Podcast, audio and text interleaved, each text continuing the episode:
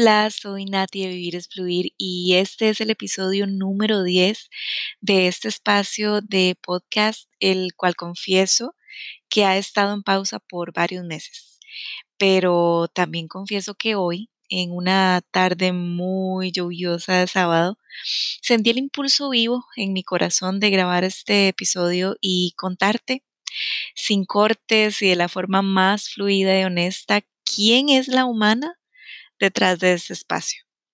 Deseo hacer de los próximos nueve episodios algo más personal, más humano, más fluido. Em, porque bueno, todos y todas tenemos una historia que contar y sin afán de que esto suene pretencioso porque voy a dedicar este episodio para hablar de mí, eh, honestamente para mí es muy importante que vos que estás escuchando esto conozcas por qué hago lo que hago y por qué nació Vivir es Fluir y de dónde vengo y hacia dónde voy. Lo de hacia dónde voy no estoy muy segura, pero bueno, eso fluye todos los días. Pero bueno, en resumen, te cuento que BEF, Vivir es Fluir, nace a partir de mi propia necesidad de vivir en el día a día la, la importancia de conocerme a mí misma para fluir con la vida porque yo creo firmemente que todos vinimos a este planeta con un propósito y yo sé que el mío es compartir lo aprendido en la práctica. Hay una frase de Platón que recuerdo de la universidad hace años que dice que el que aprende y aprende y no practica lo que sabe es como el que ara y ara y no siembra. Entonces yo también lo adapto un poquito a mí digo, bueno, el que aprende y aprende y no enseña es como el que ara y ara y no siembra y por ende no cosecha. Pero bueno, voy a empezar a darte un poco más de, contexto. Como te decía antes, este, este es el episodio número 10 y este número es bastante especial para mí. No diría que es mi número de la suerte, pero digamos que la primera historia que me contó mi mamá sobre mi nacimiento es que nací un 10 de enero de 1982 a las 9 y 10 en la cama 10. Entonces es todo un tema con el 10 porque es el 10 del 01, que es 10 al revés, de 1982 y 9 más 1, 10 y 8 más 2 son 10. Entonces, bueno, es todo, no sé, eh, cabalístico tal vez. Pero bueno, en otra ocasión te voy a hablar más de cómo eh, herramientas como la numerología y el enneagrama pueden aportar enormemente a un proceso de autoconocimiento. Pero bueno, siguiendo con la historia, nació un 10 de enero de 1982. Actualmente tengo 37 años. Soy Capricornio, ascendente Pisces, con luna en Leo y actualmente vivo en San José, Costa Rica, pero también te adelanto que esto está próximo a cambiar. Este año 2019, 2019 definitivamente la verdadera maestría para mí ha sido el desapego en todas sus formas, sabores y colores, pero eso también lo podemos dejar para otro episodio, ya te contaré. Eh, mi nombre es, mi nombre completo es Natalia Quesada Vargas, pero me siento mucho más cómoda cuando me dicen Nati. Así no me siento regañada, digamos. Eh, nací como la menor de dos hijas en un barrio del sur de San José, una comunidad etiquetada como de riesgo social, de la cual tal vez has escuchado hablar en noticias eh, conocida como los Atillos. Yo nací crecí en el último de ellos, en Atillo 8. Y bueno, lamentablemente a mi alrededor estaba totalmente normalizado el consumo de drogas, la venta, la violencia doméstica, los pleitos de calle y alameda y las constantes visitas de las patrullas a calmar un poco las aguas turbulentas. Sin embargo, yo siento que a pesar de todo tuve una infancia feliz, e incluso privilegiada. Eh, fui a la escuela, al colegio públicos y siempre fui la inteligente de la clase, la verde, la nerda, la zapa. Eh, en algún momento de mi infancia esos adjetivos, eh, esos calificativos me causaban muchísimo dolor.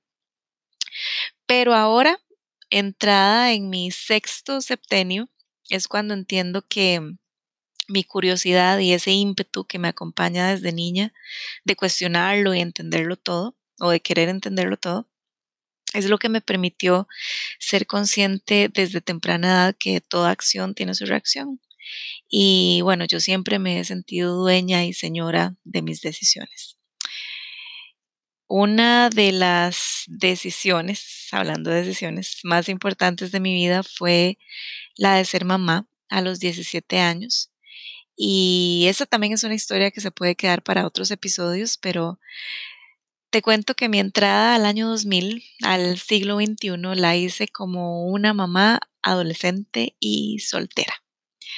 Y ya han pasado casi 20 años y han pasado volando y, y lo cierto es que ahorita es un buen momento para mí para ver los frutos de esas decisiones y debo decir que me siento bastante satisfecha porque, bueno, hace unos años cuando me preguntaban que a qué me dedicaba, se me hacía un mundo contestar y, y es que no sé si a vos te pasa, pero yo siento que he vivido muchas vidas en la misma vida y, y esa misma sed de aprender que, que te contaba antes me, me, ha llevado a transitar muchos caminos y a experimentar y abrazar múltiples pasiones, pero siempre todo con el fin de compartir, que ese es mi propósito.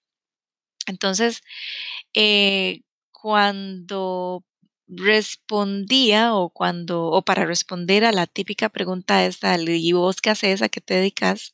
Yo podría ponerme un montón de etiquetas a estas alturas. Podría decir que soy profesora, que soy mamá, que soy esposa, que soy bailarina, que soy bruja, que soy yogini, escritora, coach, eh, viajera, loca a los gatos, perdón, eh, lectora empedernida, atleta intermitente, mujer cíclica, amante del vino tinto y del café con cardamomo, etc.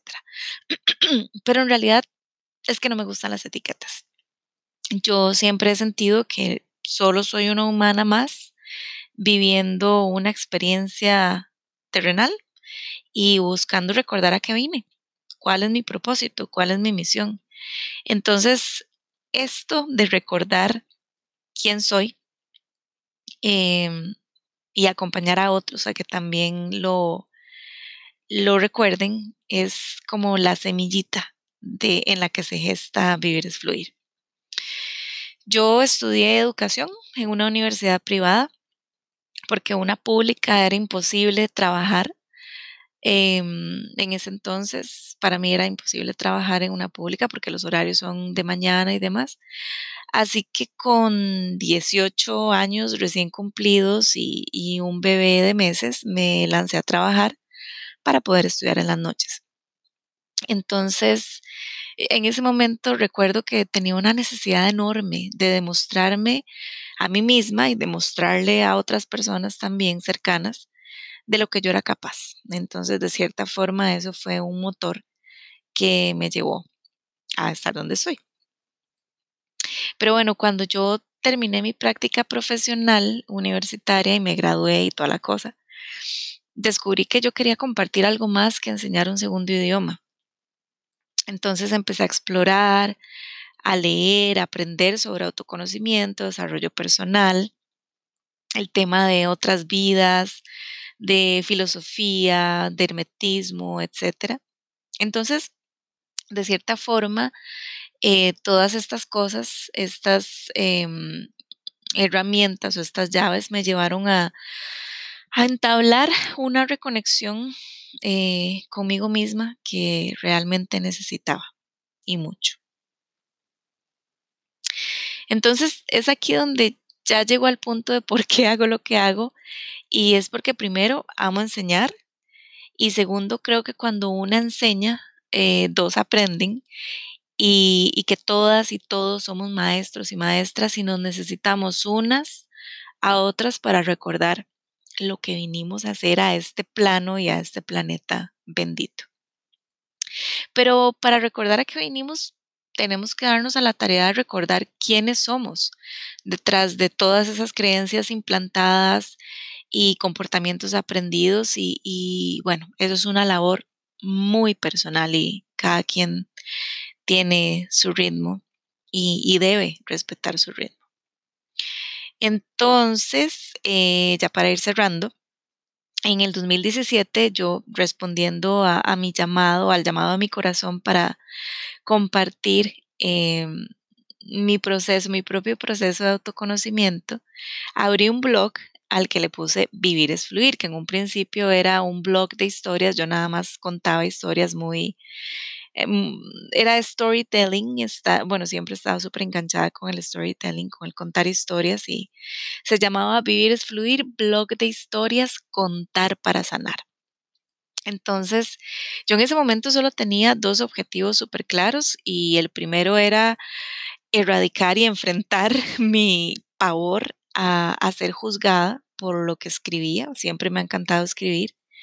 Y el segundo era usar ese poder terapéutico y mágico de, escribir para, sanar y hacer las paces de varios eventos en mi vida desde la raíz.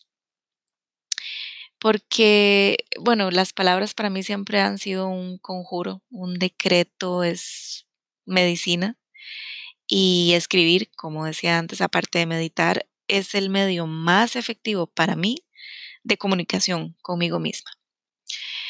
Entonces, en estos dos años, eh, como plataforma ha ido creciendo y ha ido reinventándose y lo seguirá haciendo y seguirá evolucionando de forma orgánica. Y lo que más agradezco de este espacio es que me ha permitido crear comunidad y honrar mi propósito, el cual es compartir lo aprendido y, y bueno, también lo desaprendido. Entonces, bueno, si escuchaste hasta acá, gracias, gracias, gracias por tu presencia en este espacio, em, por permitirme contarte de dónde vengo y, cuál es mi historia. Y a mí me, encantaría escuchar de vos, eh, así si, si tenés chance y si querés y si así lo sentís, puedes escribirme eh, para darme sugerencias o comentarios sobre lo que te gustaría eh, encontrar en esta plataforma, en este espacio, o simplemente si quieres contarme tu historia. Estoy abierta a leer y a recibir y, bueno, puedes hacerlo al correo hola arroba viviresfluir.com y bueno, yo personalmente te contestaré. Y bueno, este es un episodio em, sin cortes, eh, sin mucho ensayo. Y, y contame cualquier cosa que te parece. Y nos vemos en el próximo, que sería el número 11.